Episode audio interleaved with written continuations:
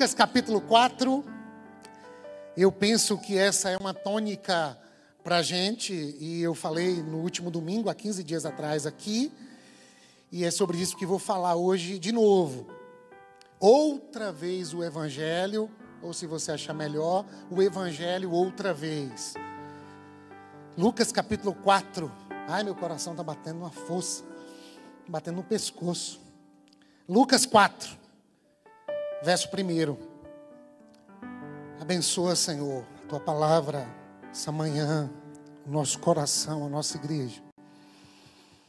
Repousa sobre nós o teu Espírito Santo e enche-nos da vida do alto, da vida de Deus, da vida de Jesus, no poder do teu Espírito Santo. Fala conosco, mais ainda, mais ainda. Obrigado por tudo que o Senhor é, por tudo que o Senhor tem feito. Obrigado pelo curso One, pela vida de John, Tali. Obrigado, Senhor, por tanta gente preciosa. Obrigado por essa igreja. Obrigado, Senhor, pelas nossas crianças. Obrigado por aqueles que têm servido. Obrigado por esse ministério de louvor. Obrigado, Senhor, pelo teu cuidado, pelas surpresas, pela provisão. Obrigado, Senhor, por tanta gente que não veste apenas a camisa de uma comunidade local, mas revestidos pelo sangue do Cordeiro. Eles fazem parte de uma comunidade de fé.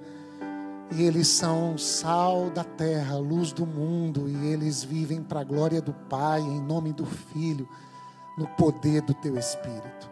Que seja sempre assim, em nome de Jesus. Jesus cheio do Espírito Santo. Lucas 4, verso 1. Voltou do Jordão e foi levado pelo Espírito, o Espírito Santo, ao deserto, onde durante 40 dias foi tentado pelo diabo. Não comeu nada durante esses dias e ao fim deles teve fome. O diabo lhe disse: Se és o Filho de Deus, manda esta pedra transformar-se em pão.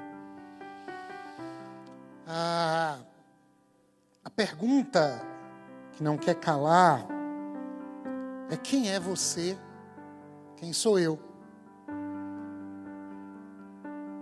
Outro dia eu coloquei no grupo da diretoria, eu estava participando de um treinamento da CEPAL, foi tão precioso. E havia uma lição que está aqui, que fazia essa pergunta o tempo todo: quem é você? Quem é você? E geralmente a gente se apresenta falando do que a gente faz na Marilda. A gente traz para a nossa identidade a nossa utilidade. E alguém já disse que se a pessoa não for útil, para nada mais ela serve. Porque a gente está num mundo marcado pelo utilitarismo. Os chineses dizem assim: nós deveríamos usar os objetos e amar as pessoas. Mas a gente mudou a lógica das relações e agora a gente usa as coisas, ama as coisas e usa as pessoas. Então a gente vai se arrogando em dizer: sou filho de ciclano, eu sou formado, tenho um pós-doc, eu, ah, eu sou dono daquelas terras que ficam às margens da BR-116, eu sou da igreja, eu sou o pai de João, de Lucas, de Maju. E a gente vai se desconectando de fato do que é a nossa identidade. E a crise que nós estamos aqui enxergando em Lucas 4 é a, a crise do tu és versus se és. A tentação vai mexer com a nossa identidade. Se és o filho de Deus, como você diz que é, se está com fome de verdade depois de 40 dias de jejum, transforma pedra em pães. E as tentações da vida, elas vão o tempo todo bater de frente com o nosso conceito de identidade. Eu não sou aquilo que eu tenho, eu não sou aquilo que eu estudei, Eu não sou o conjunto das relações que construí. Tudo isso faz parte e são elementos constitutivos também da minha identidade. Mas a identidade está para além disso. E o que é dramático aqui em Lucas 4 é que Jesus, mesmo cheio do Espírito de Deus, e a missão de Deus é uma missão trinitária, né? A gente vai para a vida em nome do Pai, em nome do Filho e em nome do Espírito Santo.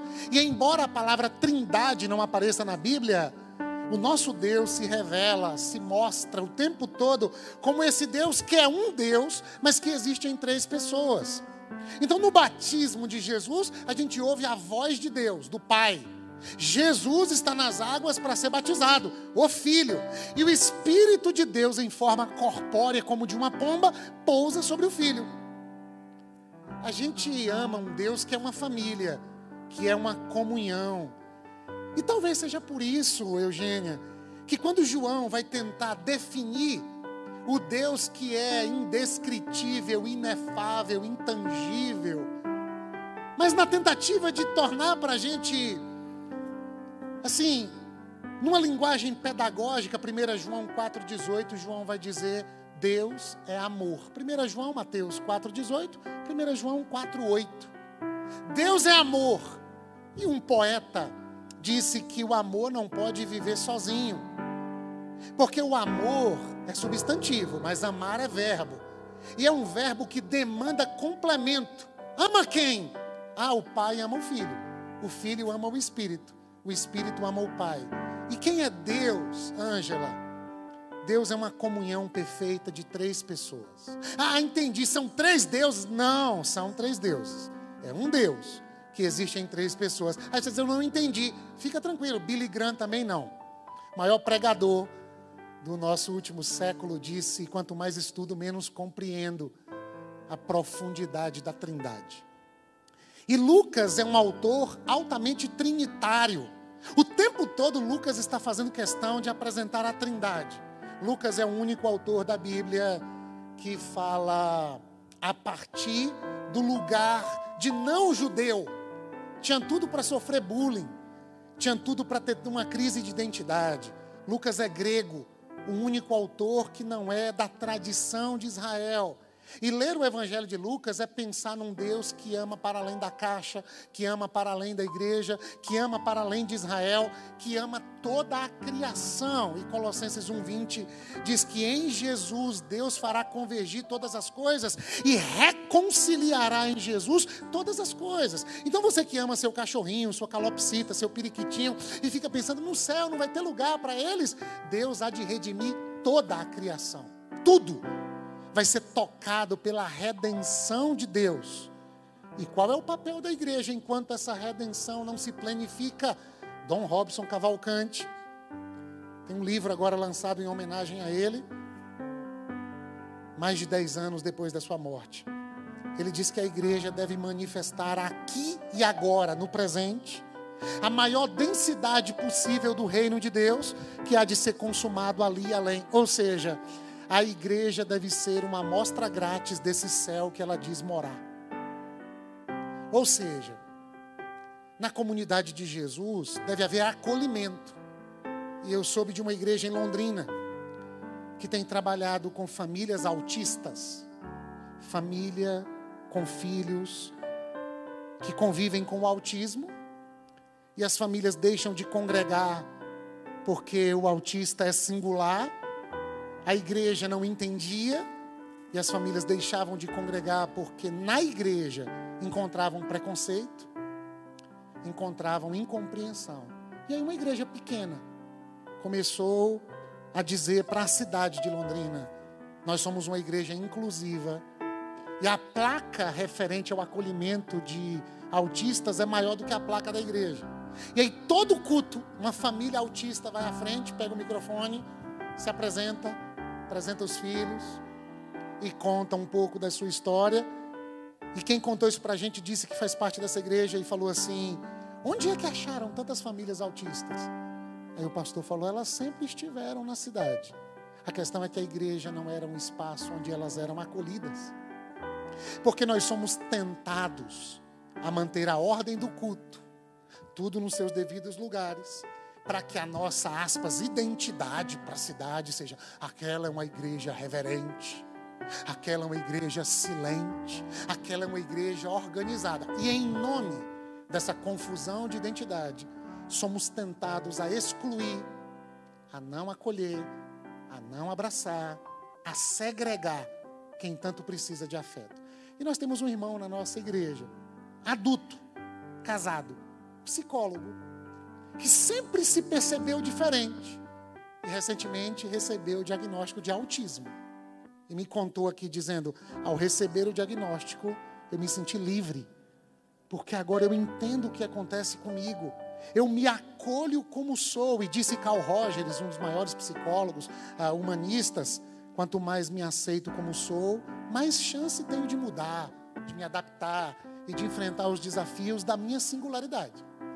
E eu fiquei feliz porque ontem eu vi que ele criou uma página no Instagram e ele vai usar a sua singularidade para cuidar da singularidade de outras pessoas. Quem sabe a nossa comunidade não seja uma comunidade que acolhe e que abraça famílias que por vezes não entendem os porquês de viver em singularidades como estas. E alguém diz: Deus é amor e a igreja é a expressão dele. Aí elas vão à igreja e elas não sentem todo esse amor. E aí Lucas é grego, não é judeu, é singular, não é judeu, é gentil. Era na concepção de Israel alguém que deveria ficar de fora desse abraço amoroso de Deus. Aí o Senhor não apenas o chama, mas faz dele o escritor de mais de 20% do Novo Testamento. Porque Lucas escreve Lucas, e Atos.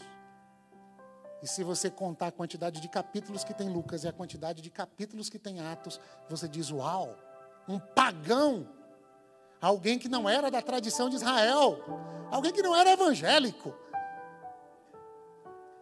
Deus conta com gente assim e usa as coisas loucas deste mundo para confundir as sábias, porque a fraqueza de Deus, 1 Coríntios capítulo 1, é mais forte do que o poder humano.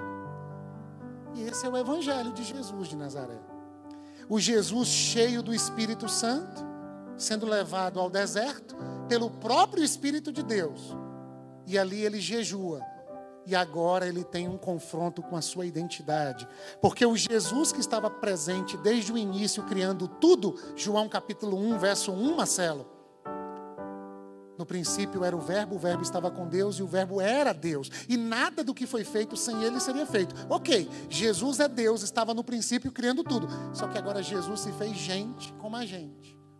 Encarnou-se, se despiu de toda a sua majestade e veio ser um de nós. E agora, depois do batismo, ele é levado pelo próprio Deus para o deserto. E agora, o Deus que se fez homem, o homem Deus, tem a sua identidade mexida.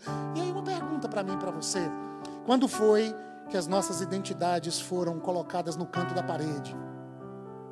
E eu fico imaginando no mundo da rede social, a gente querendo ser, querendo mostrar. Eu ouvi alguém dizer: para ter o tanto de curtida que Fulano teve, só se eu ficar nua na rede social. Na necessidade de ser acolhida, de ter senso de pertencimento, de se sentir amada, ou, ou de dizer assim: eu sou alguém nessa realidade virtual. Eu vou abrindo mão de quem eu sou para suprir uma necessidade que eu acho que tenho. Tenho necessidade de ser amada, tenho necessidade de ser acolhida, tenho necessidade de ser incluído, tenho necessidade de ter meu nome citado, tenho necessidade de ser percebido. E essa necessidade me faz abrir mão da minha identidade na tentativa de se sentir amado. E eu fico pensando, o Evangelho é a notícia de um Deus que ama. Agora, quem é que sai pelo mundo amado, contando para o mundo que o mundo foi amado por Deus, ao ponto de Deus se fazer gente e revelar o amor dele para a gente, para que a gente se torne gente como gente deve ser? É Jesus, com fome, com uma real necessidade querendo comer, e agora é é convidado a, abra mão da sua identidade para matar sua necessidade.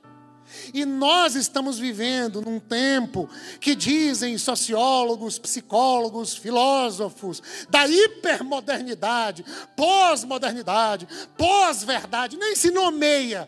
É um tempo que nem tem identidade de tão plural que é. E uma das marcas é hedonismo, culto ao prazer.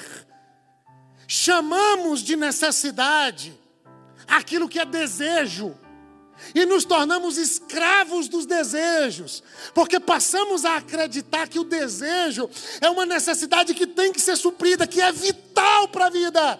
E em nome da tentativa de suprir os desejos, nós os transformamos em necessidade. E em nome de uma pseudo-necessidade, nós abrimos mão da nossa identidade. O nome disso, talvez você aprendeu assim: pecado. Pecado. Quando, em nome dos meus apetites, eu deixo de ouvir tu és, para conviver com a dúvida se és, se és. E é por isso que construímos a sociedade da carteirada. Você sabe com quem você está falando? Você sabe quem eu sou? Um dia alguém falou assim: ah, eu vou fazer um curso superior, porque se eu for preso, eu fico em cela especial. Se és quem é você? Quem é você? Tem uma canção que fica perguntando quem é você depois de pregar o sermão, quem é você depois de cantar no louvor, quem é você ao colocar a cabeça no travesseiro. Crise de identidade. Nos tornamos escravos dos nossos desejos. E nós estamos diante do Deus homem que não está com desejo, está com uma real necessidade. Lembra do retiro de homens, Dija? Que atrasou lá o churrasco?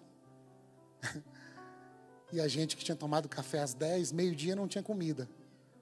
E a gente estava ficando furioso porque não tinha comida. Querendo comer alguma coisa, comer alguma coisa. Duas horinhas sem a comida na mesa, a gente disse: estou morrendo de fome. 40 dias. Estou com fome. Quero pão. Estou sozinho no deserto. Aí aparece o diabo para dizer assim: se és quem diz ser, transforma pedras em pães. Primeira tentação tem a ver com uma necessidade material, biológica, física. E a tentação é usa o seu poder para provar usa o seu poder, ame o poder, de tal modo que o uso do poder deixe claro para o mundo que você é o cara. Eu ouvi o pastor dizer em sala de aula que às vezes em comunidades religiosas, líderes dizem assim: Ah, Fulano fez isso? Foi? Ah, deixa ele cair na minha mão que ele vai ver. Como é que você usa o poder? Aí você, não, não sou poderoso, não. Só sou o líder da minha classe na sala. Não é poderoso? Ah, eu não sou poderoso, só sou mãe. Poder maternal. Ah, não, eu só sou chefe de quatro pessoas no meu trabalho. Como é que a gente lida com o poder? E como é que a gente lida com o amor ao poder? Ao ponto de nos distanciarmos do poder do amor. De tanto amar o poder a gente vai perdendo a noção do poder do amor. E agora a gente não é mais conduzido, e é muito bonito isso na Bíblia, tá? Porque Lucas vai dizer que o Espírito Santo conduz, e Lucas vai dizer que o diabo induz. Eu ouvi tanta coisa. Eu ouvi um professor dizer que tem gente que ao invés de expulsar o diabo e ficar com a pessoa como Jesus fez, né? Arreda de mim, Satanás. E ficou com Pedro. Lembra? Tem gente que faz o caminho oposto. Expulsa Pedro e fica abraçado com o diabo. Nós demonizamos as pessoas em nome do amor ao poder. E a gente tem frases assim: essa pessoa não muda, essa pessoa não tem jeito, não adianta insistir. E esses argumentos são argumentos que pavimentam o nosso distanciamento de pessoas que nós julgamos serem piores do que o próprio inimigo. Aí a gente expulsa Pedro e fica abraçado com o inimigo. E Jesus é pedagógico, dizendo: arreda Satanás. Fica, Pedro. Eu ainda vou ter dor de cabeça com você, mas o poder do amor é maior do que o amor ao poder. E eu não estou aqui para provar para as pessoas quem eu sou. Eu já sei quem eu sou. Porque eu ouvi há poucos instantes no Jordão o meu pai dizendo: Tu és, tu és, tu és, tu és. Trem conversando aqui. Tu és. O problema é que essa pergunta fica ecoando dentro da gente. Se és. Se és. Quem é você, meu irmão? Quem é você, minha irmã? Quais são os teus desejos? Quais são as suas necessidades? Qual é a visão que você tem de você mesmo, você mesma? Como é que você se olha no espelho? Como é que você se vê? Se Deus está reconciliando em Cristo toda a criação, ele está me reconciliando com o Pai. Ele está me reconciliando comigo mesmo. Ele está me reconciliando com o meu próximo. E Ele está me reconciliando com a criação. Mas por que tanta gente canta na hora do louvor? Tu és amor, tu és amado. Mas o meu problema não é contigo, o meu problema é comigo. Eu não me amo eu não me aceito. Eu, eu não sei quem eu sou.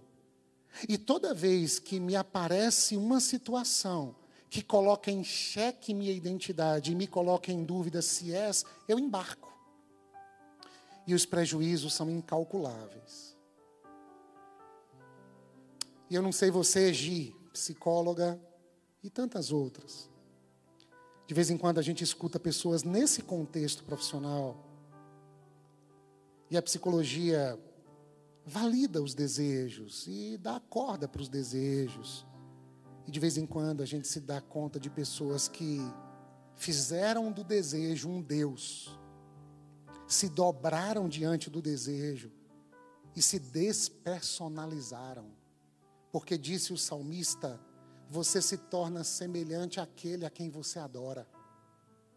Tudo aquilo que ocupa um lugar de divindade na nossa vida vai confundir a nossa identidade e vai nos tornar semelhantes àquilo que passou a ser um ídolo da nossa vida. Tem pessoas que são tão adoecidas pela questão sexual que eles já não enxergam pessoas. É por isso que um tempo atrás tinha mulher melancia, mulher melão, tinha todo tipo de mulher. É, é, é um ser humano desfragmentado. E algumas se candidataram até a, a cargos políticos, né? E elas apareceram só mulher melancia. E mostravam a parte do corpo como sendo: deseje isto, vote em mim. Eu já não sou mais um ser humano completo, eu sou apenas uma parte. Eu sou uma carteira, eu sou um diploma, eu sou um cargo, eu sou uma função, eu sou um título. É, é, não, você não é. Você se perdeu. E que o Espírito de Deus te traga de volta para casa e para o colo do Pai que te ama.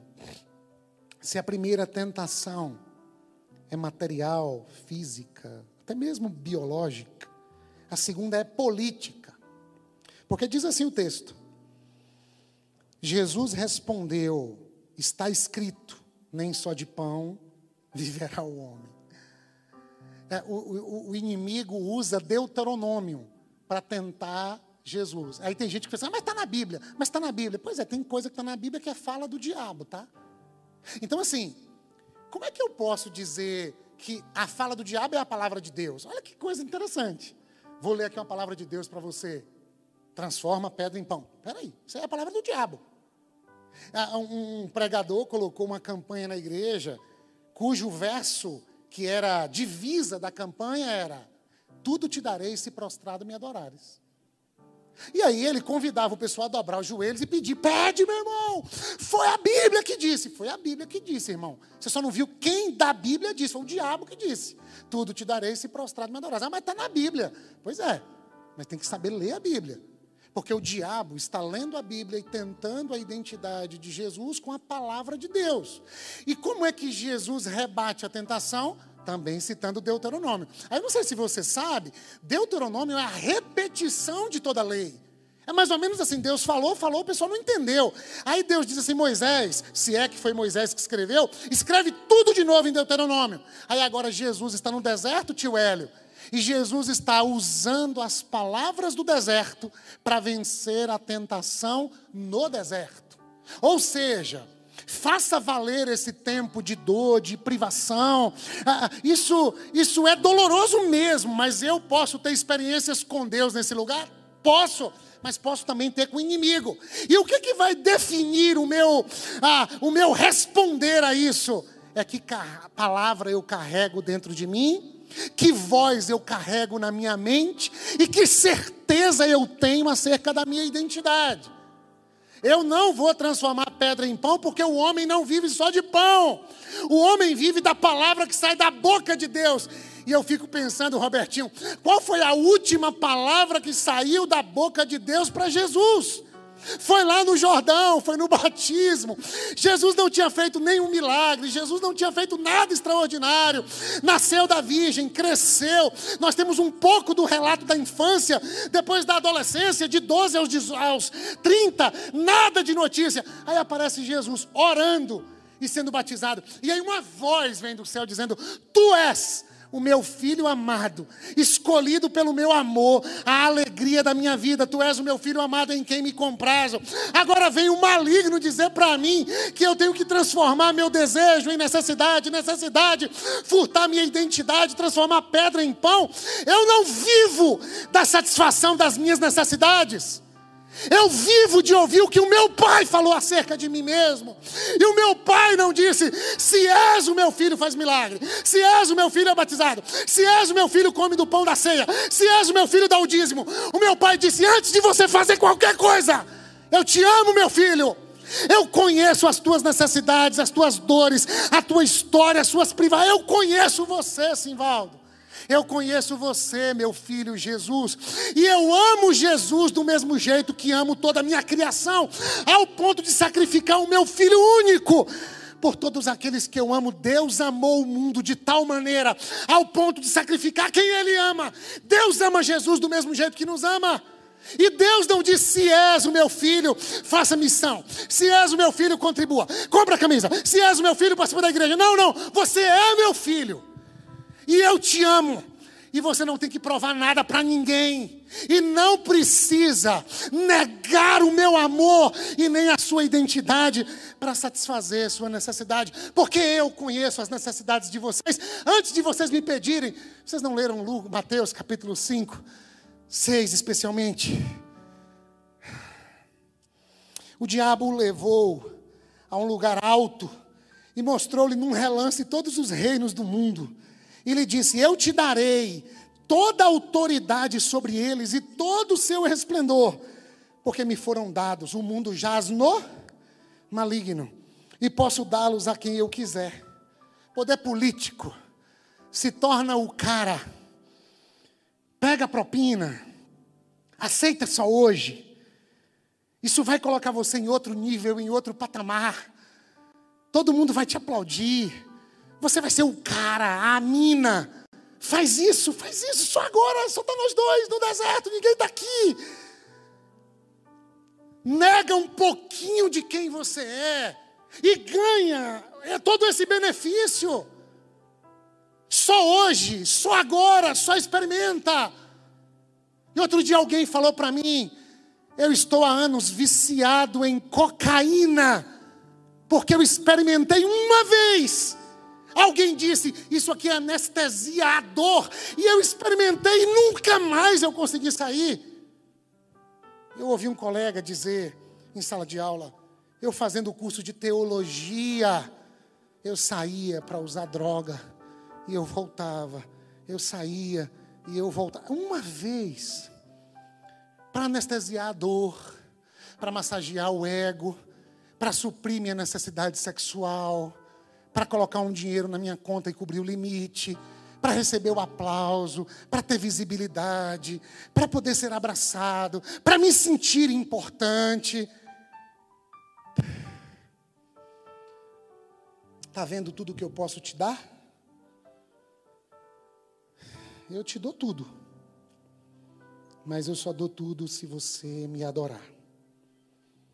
Tudo será seu. A gente pensa que adorar é cantar apenas no culto de domingo, né?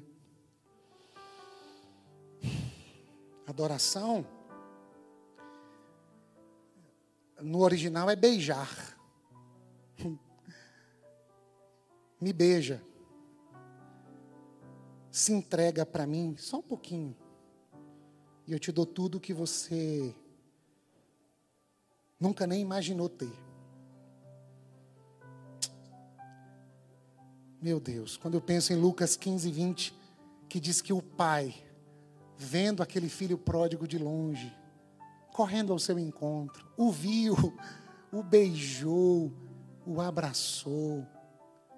Nós trocamos o beijo do para beijar situações, possibilidades, convites e até mesmo pessoas. Minha mãe me falava ontem de alguém que mandou mensagem para ela dizendo: Vou aí ver a senhora. E não apareceu. Aí o outro alguém viu na rede social. Essa pessoa, numa relação de adultério. Eu falei: Ah, e, posta? Ah, posta. Quanto custa esse beijo, né? Quanta dor no coração de uma mulher. Quanto pranto no rosto de um filho um beijo, para ter o que eu acho que eu preciso, para então ser. Eu te dou tudo, aí você vai se sentir. E aí Jesus está 40 dias com fome, com uma missão, fragilizado. Cuidado com seus momentos de fragilidade, meu irmão, minha irmã. Porque nos nossos momentos de fragilidade, nós temos a nossa identidade confrontada e a gente deveria ser como o salmista no Salmo 119, verso 71. Foi bom eu ter passado pela aflição para que eu aprendesse os teus decretos.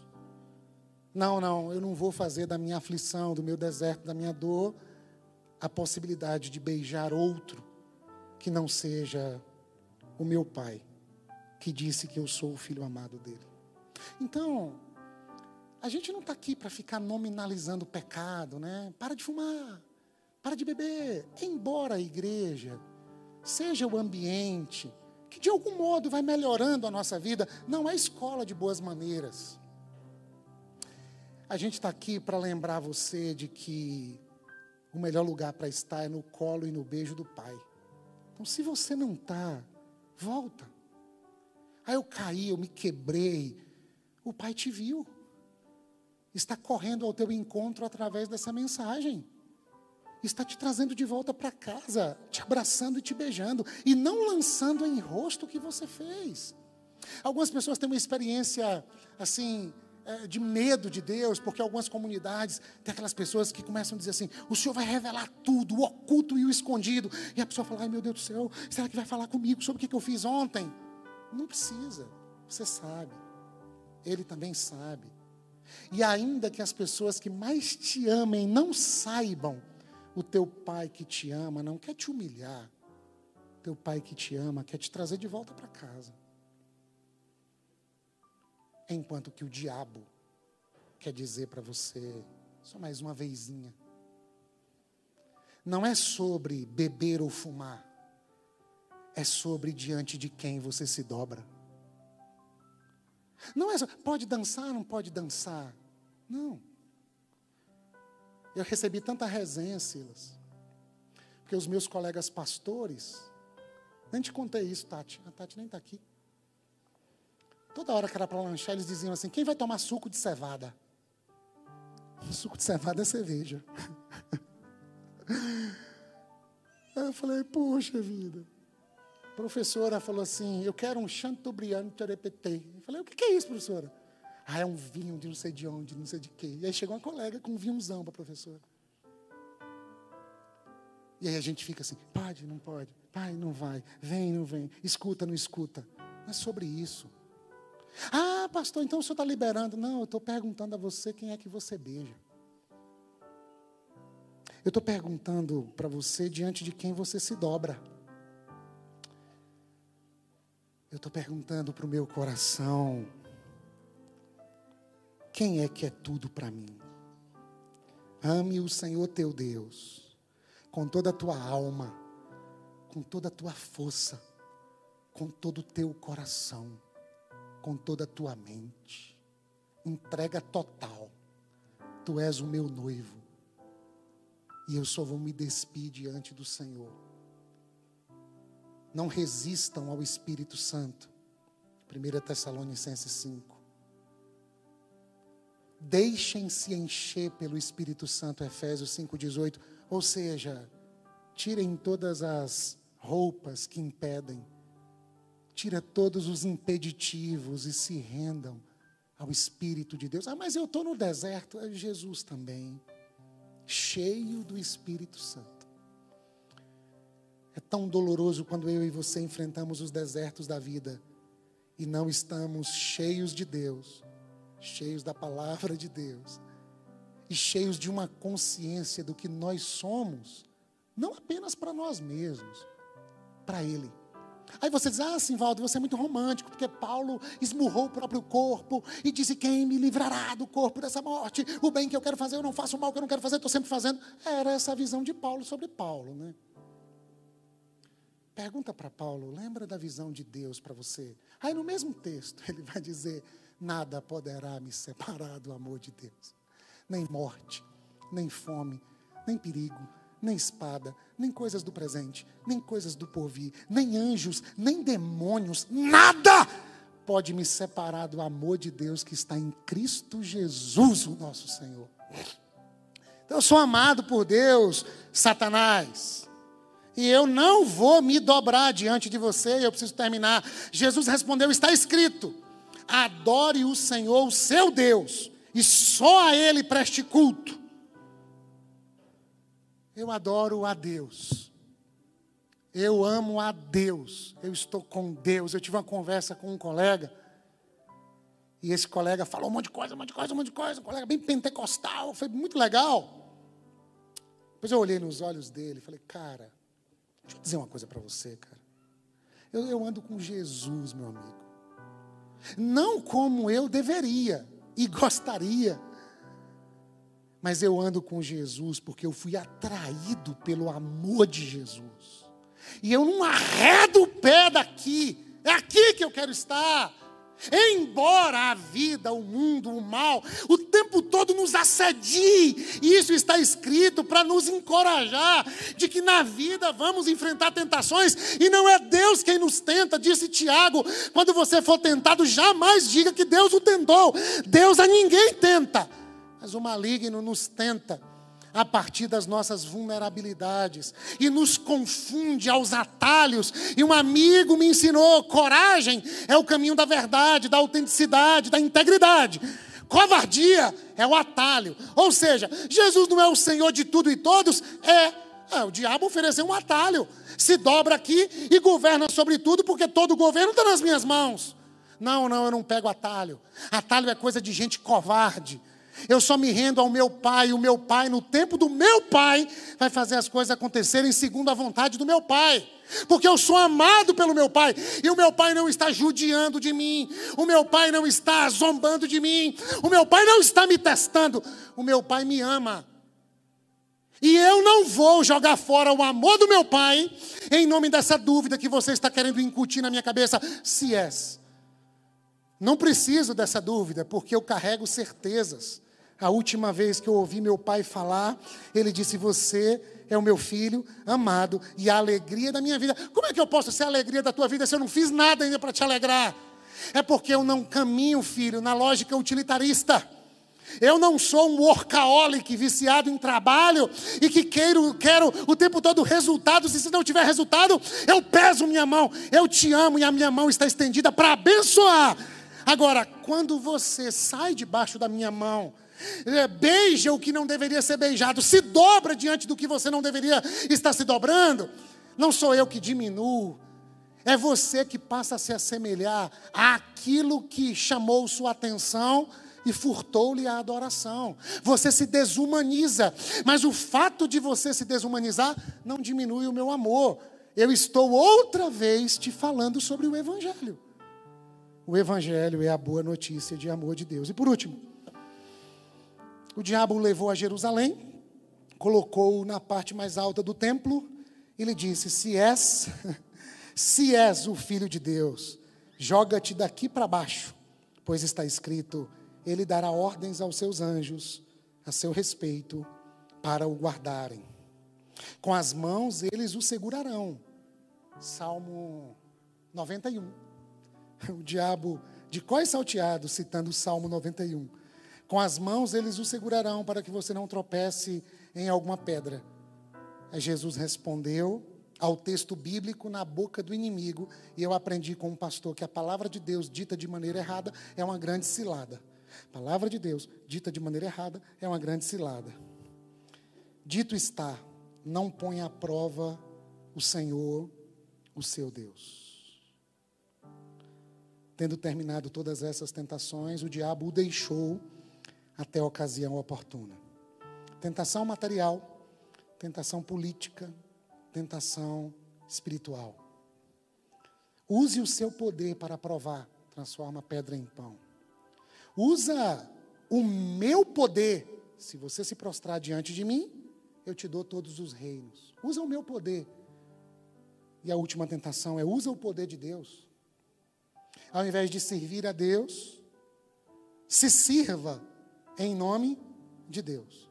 Uma vez eu fui orar com o pessoal no monte, de madrugada, fogueira. Não tem muito tempo, não. Nunca contei isso. Inclusive, parece que nesse dia, eu ouvi uma palavra que eu ia ser pai de uma filha. Um sonho. Levanta a mão. Deus está dando uma filha. Falei, meu Jesus amado.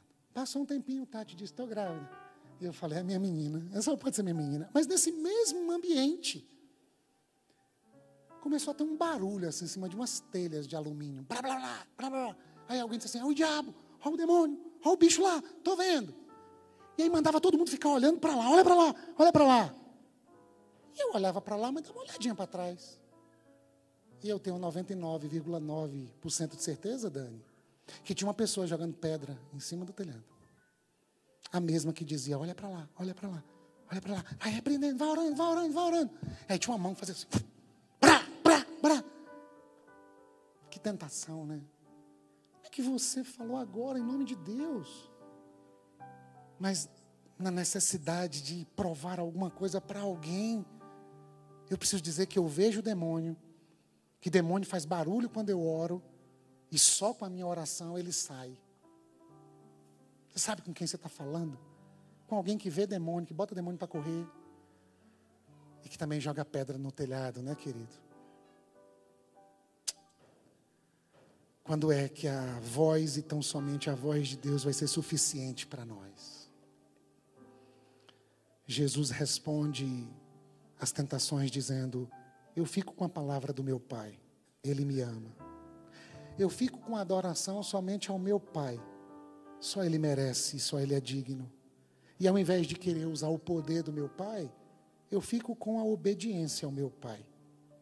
Porque eu sei quem eu sou, e o que sei que sou não é porque eu mesmo descobri, é porque foi Ele quem disse, e aqui eu termino. Quem é você, Simvaldo? Eu sou justo. E eu teria sete referências bíblicas, o tempo não permite. Você tira uma foto aqui depois. Quem é você, Mércia? Eu sou filha de Deus. Quem é você, Silas? Eu sou amigo de Deus. Quem é você, Canídia? Eu sou declarado inocente. Quem é você, Deuvani? Eu estou unida com o Senhor num só espírito. Quem é você, Tati? Eu sou resgatada por Deus e pertenço a Ele. Quem é você, Mafê? Eu pertenço à família de Cristo, à sua igreja. Quem é você, Jackson? Eu sou santo.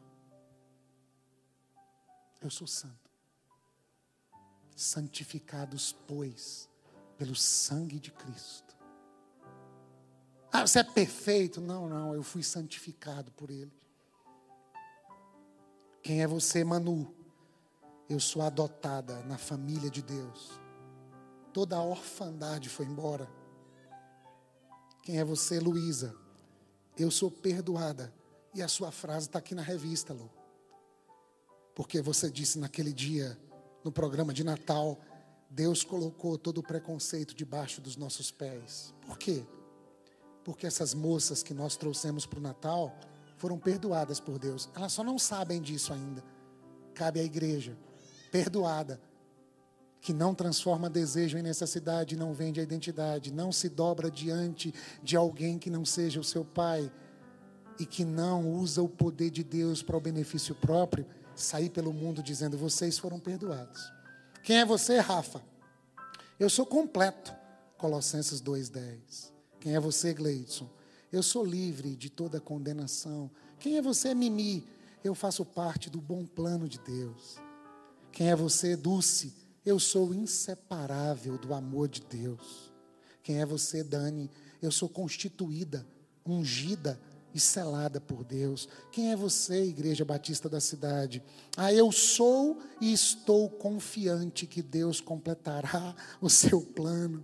Eu sou um cidadão do céu. Eu sou cheio do espírito de poder, amor e tenho uma mente equilibrada. Eu sou nascido de Deus e liberto de Satanás. Eu sou sal e luz para os outros. Eu sou um ramo da videira verdadeira. Eu sou escolhido e chamado a dar fruto. Eu sou o templo do Espírito Santo. Eu sou um obreiro da reconciliação reconciliação para Deus, como se Deus estivesse dizendo ao mundo, através de mim: reconciliem-se com Deus. Eu estou em Cristo e Cristo está em mim. Eu sou cooperador de Deus, eu sou criação de Deus, eu tenho total acesso a Ele. Eu posso todas as coisas em Cristo e eu posso encontrar graça e misericórdia em tempos de necessidade, de modo que eu não preciso transformar a necessidade num ídolo que roube a minha identidade. Senhor, Qual é a frase que o Senhor vai imprimir na nossa alma hoje de manhã? Como a gente precisa, Pai. Como Jesus precisou te ouvir, mesmo conhecendo Deuteronômio, mesmo tendo anos de caminhada contigo, mesmo sendo membros de igreja, evangélicos, cristãos, protestantes, batistas e o que quer que seja mesmo carregando o livro e citando versículos, mesmo pregando a palavra no domingo. Há momentos que o deserto se avoluma, que o inimigo nos afronta de tal maneira, que a vida parece perder o sentido. Aí a gente precisa te ouvir nas nossas entranhas, lá na nossa alma, lá no recôndito do nosso ser o Senhor dizendo para nós: você foi perdoada. Você é a minha filha amada. O que é que eu preciso fazer? Nada. Só me beija e deixa eu te beijar. Só entra na festa que eu preparei para você. Só aceita a roupa nova que eu trouxe para você. Só se deixe banhar pelo sangue do meu filho para redenção e remissão de todo o seu pecado. Só aceita o meu amor, meu filho, minha filha. E daí, Senhor? E daí ouvir que o Senhor é o meu Pai, que me ama e que eu sou a tua alegria? E daí que o meu amor lança fora todo medo e daí você, perdoado, não precisa mais carregar culpa e nem deixar ninguém te condenar, porque nenhuma condenação há para aqueles que estão em Cristo Jesus. Acabou a culpa. E daí? E daí que não há mais ganância? Porque o não tenho outro bem além de ti. Eu não quero os reinos. Eu não preciso dos aplausos Eu não não quero a cadeira de honra. Eu não quero a governabilidade o poder. Não! Eu quero ser encontrado de joelhos dobrados, lavando os teus pés com as minhas lágrimas, enxugando-os com os meus cabelos e ouvindo o Senhor dizendo: Você é perdoado. Eu quero a obediência, Senhor. Eu quero dedicar a adoração somente a Ti.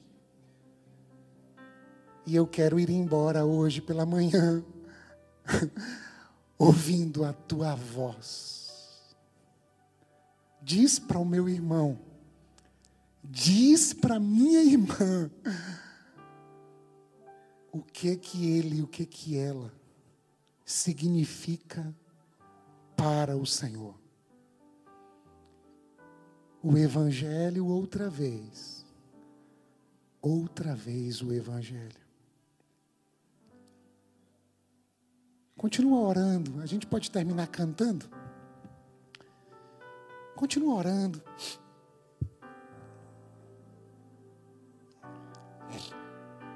Ai. Eu sou amado. Eu sou querido do meu Pai. Ele está comigo. E eu quero estar com Ele. Tudo que sou, tudo que tenho, tudo, tudo, tudo tem a ver contigo. Batiza a Igreja Batista da cidade nesse tempo com o teu Espírito gracioso, Senhor. Homens e mulheres cheios de Deus, cheios da tua palavra, que exalam adoração e que vivem em obediência ao Deus e Pai de nosso Senhor e Salvador Jesus Cristo. Porque o Senhor amou, só por isso